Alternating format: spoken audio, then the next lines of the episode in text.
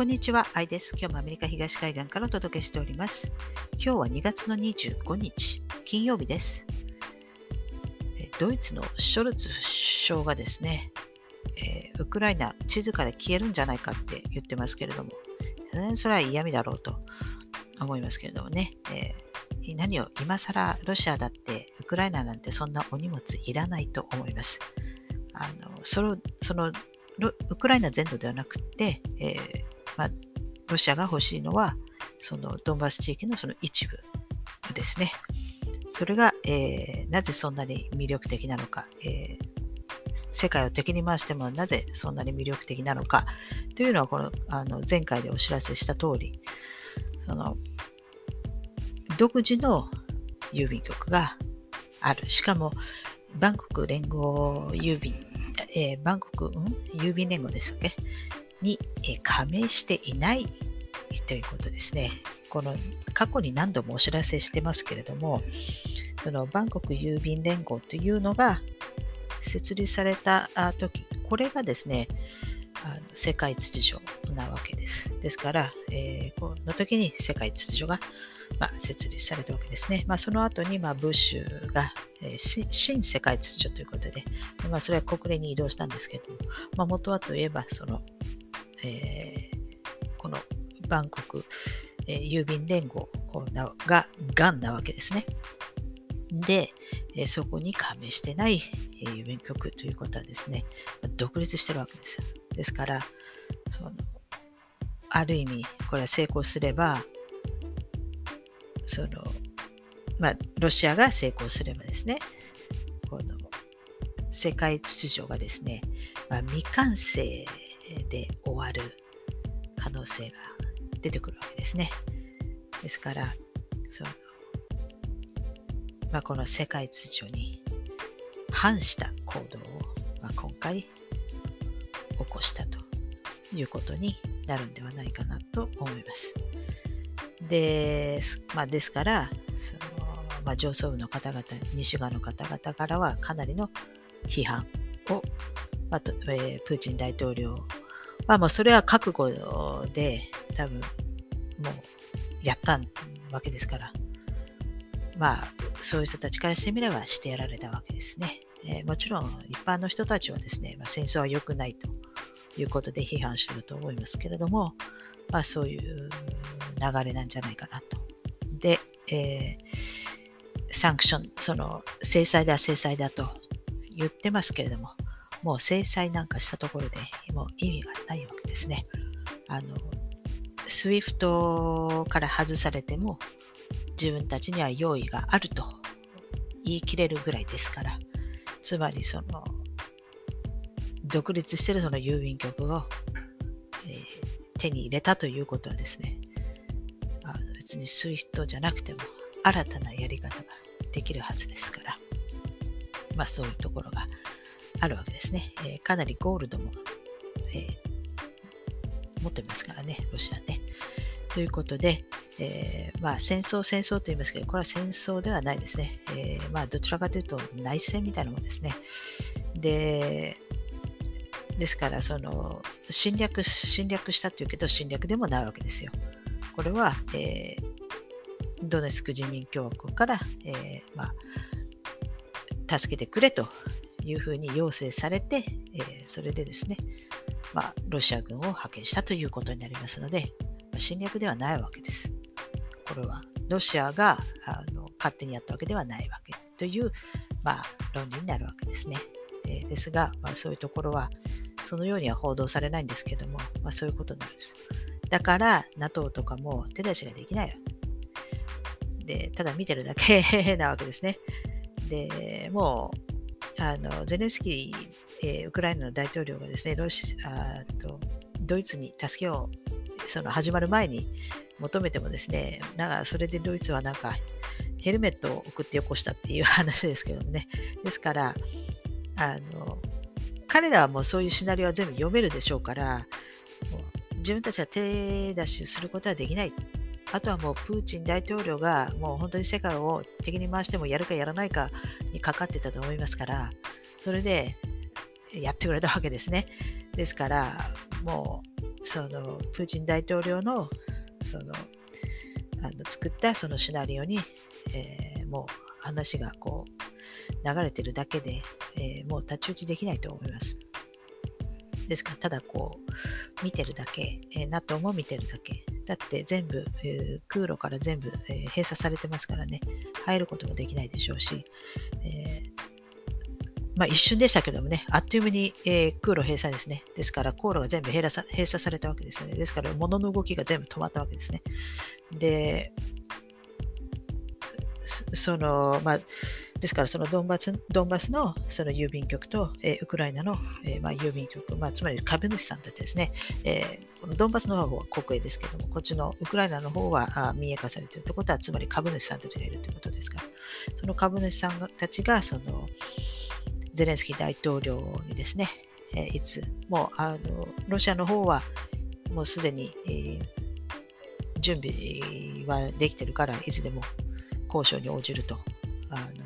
言ってますけれども、ですからそのゼレンスキーの、まあ、大統領っていうのは、まあ、所詮その、まあ、株式会社の代表っていう位置づけですから、まあ、国も、まあ、企業みたいなもんですからね、企業ですから、ですから大統領はその、まあ、代表であって、えー、一番偉いのはその株主さんたちなわけですから、株主さんたちの言うことを従って、えー、で、えー、いつそのプーチン大統領と交渉するかということですね。ですから、ロシアだって、まあ、株式会社ですから、まあ代、代表はプーチンさんですけれども。で、あの、一応、こちらではもう今週末にはキエフが陥落するんじゃないかというふうに言われてます。もう一瞬にして、始まって一瞬にして空路をあの抑えられてですね、えそれで、えー、一瞬にして、あの、あのゼレンスキー大統領というのはもっとコメディアンなんですけど、で、なんかロシア軍がですね、なんかチェルノブイリを狙ってるって、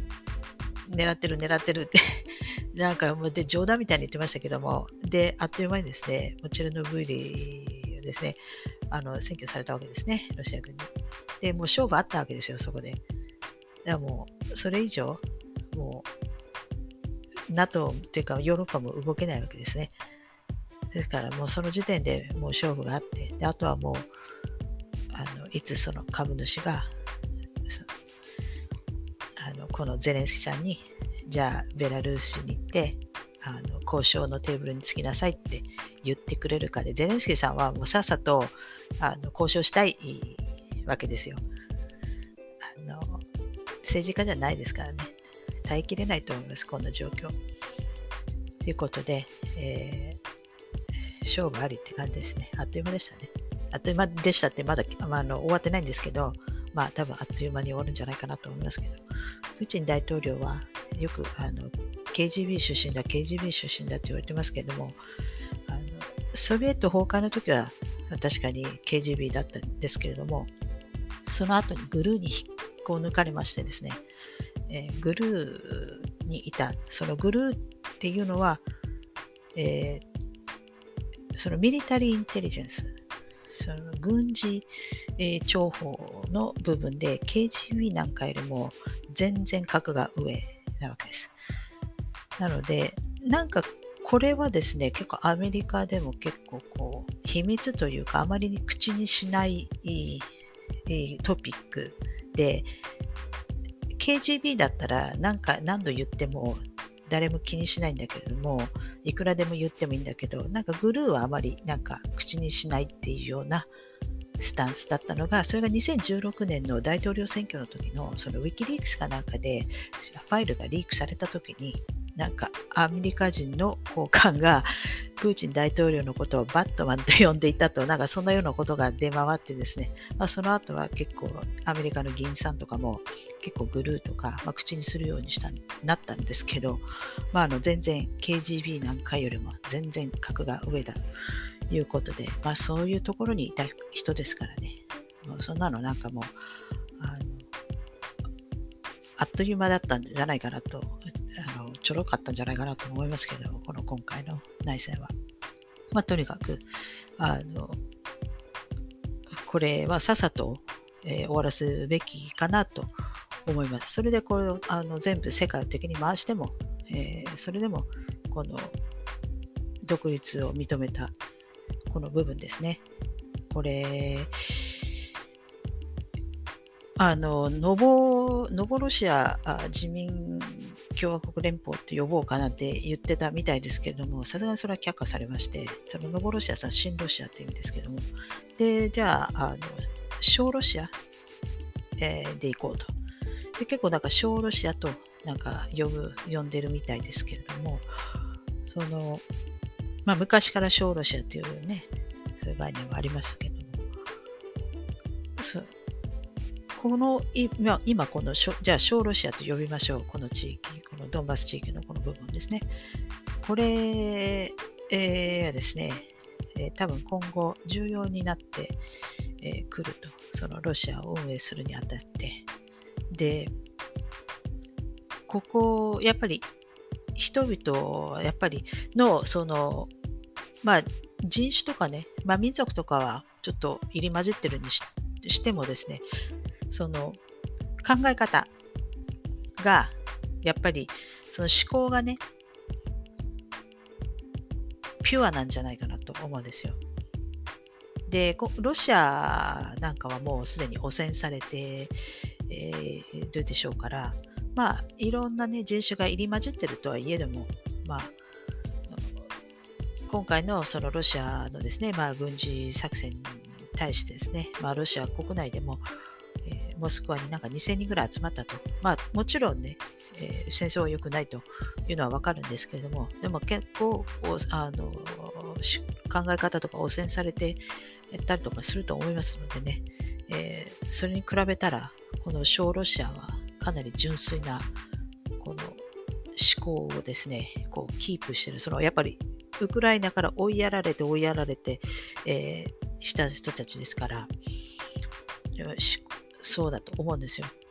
そうすると、そういうところにですね、え今後、え重要な、え拠点として、で、えこの大きなロシア株式会社を動かしていく、そのいわゆる、まあ言ってみれば、このロシアの奥の院みたいな、多分そういう位置づけにしていくんではないかなと思います。てかそうでないとその、なぜ、えー、まあ、世界を敵に回しても、えー、ここまでこのためにしたのかということになると思いますのであのロシアに編入とかそういうことはないと思いますそうすると全部株式会社になっちゃうのでそうじゃなくてそのまあロシアの、まあ、そのコアな部分ですね、まあ、奥の院みたいにしてでそこはさらにその郵便局がですね、えー、別格であるということはですね、新たにその金融のですね、その航路を築き上げることができる。だから SWIFT から外れても自分たちで独自に作っていけるんじゃないかなと。で、それにやはりロシアに好意的な、えリーダーとかもやっぱりいますから、国がいますありますから、えそれに乗ってくる可能性があるんではないかなと思います。そうすると、その世界秩序というのが、未完成で、え、崩れていく可能性があるんではないかなと思います。ですから、まあ、今回のこの一連のこのあのウクライナ危機でしたけれども、まあ、もし最初はね、ネオコンたちがですね、やってくれたのを実は逆手にとって、えーえー、こういう結果になったということは、えー、なんだやっぱり騙し合いというかもちろんネオコンの人たちはこういうことを望んでやったとは思いませんので、えー、まあ最終的に、えー、逆に逆利用されたそのネオコの人たちは、まあ、最終的には逆利用されたんじゃないかなと思います。それで今回のこのあの7年のこのタイムラインをこう終わ終わる終わった時にですねあの、まあ、きっかけを作ってくれたのが、まあ、トルコですから、まあ、トルコがお膳立てをしたと。いきなりロシアだって、いきなりあのロシア軍をですね、こう集結させるわけにはいかないですから、何かこう理由付けが必要ですから、ですからトルコが、まあ、お膳立てをした。まあ、ロシアのために一肌抜いたんじゃないかなと思います。はい、ということですね。えー、まあ、今日ここまでにして、また次回お会いしたいと思います。最後までご視聴いただきありがとうございます。では、さようなら。